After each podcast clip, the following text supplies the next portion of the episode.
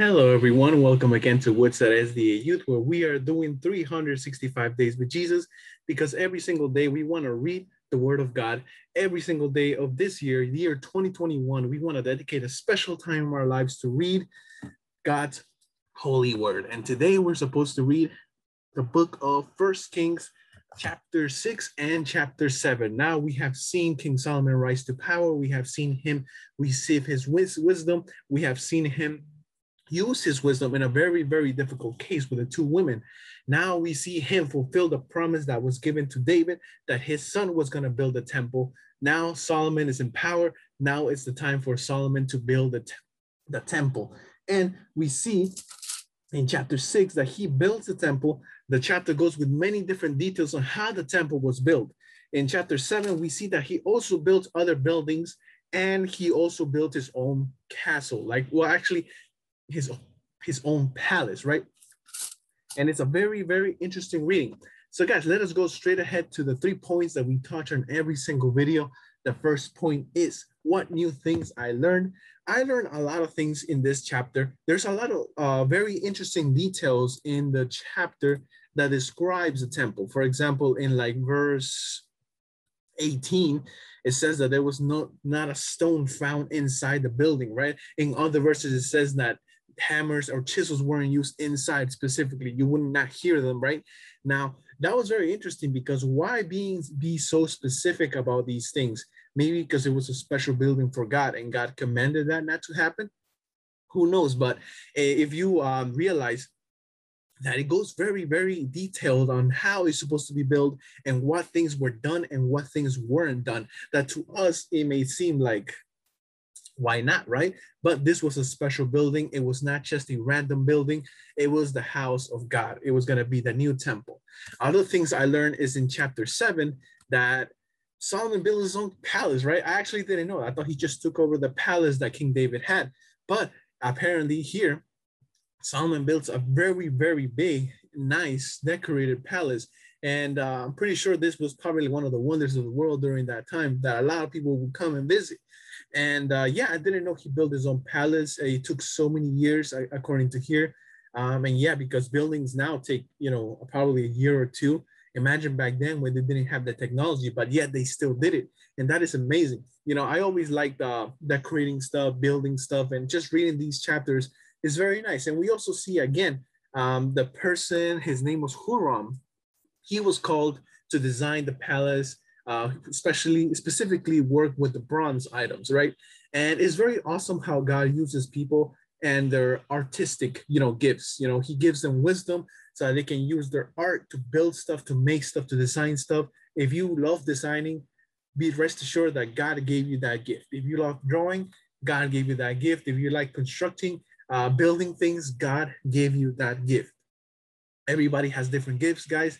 A lot of people like to overlook at art gifts but it is a gift from God. And we see that all throughout the Bible. So that was some of the new things I've seen um, and I learned. Now let's go to the second point. What questions do I have? So in chapter six, it says that 480 years after the Israelites came out of Egypt, uh, Solomon is now going to build the temple of the Lord. Now, historians ask themselves, is it was it actually 480 years since they left Egypt, right? Because that kind of seems like a little bit short. I guess I'm not really uh, an expert here, but a lot of uh, uh, uh, theologians and scholars say that this is actually a symbolic number. If you multiply the number of tribes 12 times, I don't know, I think it was, uh, I forgot, 12 times something or times 40 or something like that, you get uh, 480 right? And so people were like, okay, this must be uh, uh, a symbolic number, not a literal number, right? And you just ask yourself, I just ask myself, like, is this actually true or not? Uh, this can send me to go and look at more archaeological dates on where people think or when people think uh, the Exodus took place.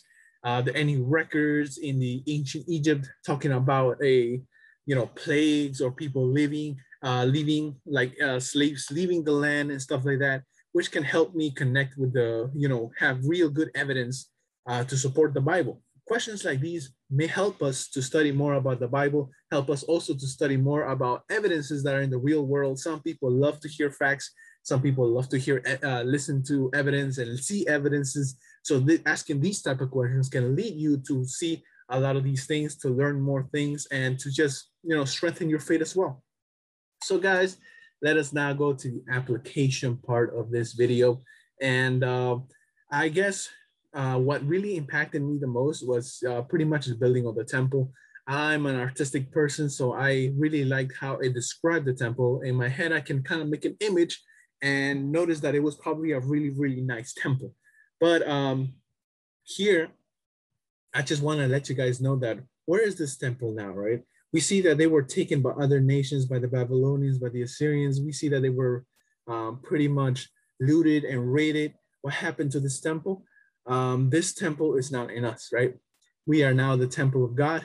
Uh, God dwells in us. Here, there was a specific uh, purpose for that temple. They had uh, everybody came to worship there, but now the temple is us. And the same way the temple was decorated, the same way the temple was taken care of back then, the same way we need to take care of our spiritual life. We need to take care of our bodies. We need to, um, you know, make ourselves look the best. And uh, that involves, you know, healthy diet, that involves taking care of ourselves high, with you know hygienic hygiene uh, you know making ourselves look presentable and stuff like that you know little things like that but um uh, we need to not forget that god's temple is us you know we are the temple of the holy spirit. Back then you know this whole temple thing was a very big deal. Uh, it was one of the most amazing things that they could ever see or witness. And you know people would just go there and you know be so blessed because god's presence was in this temple.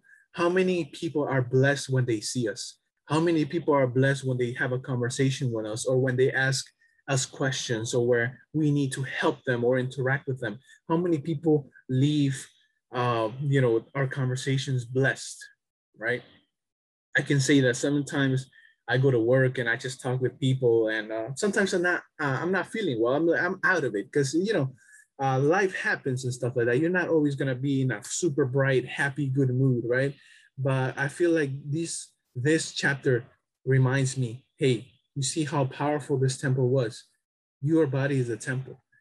Is it powerful? You know, and it can still be powerful because it is God's temple. It's not just a random temple that you know we just call it temple. God lives in there. The Holy Spirit lives in there. People need to, you know, people need to have the urge to go to you. People need to have the urge to be blessed by you. You know, God blesses other people through you, right? Are we acting like God's temples today? I guess that is the question that I want to ask you guys and leave you guys with.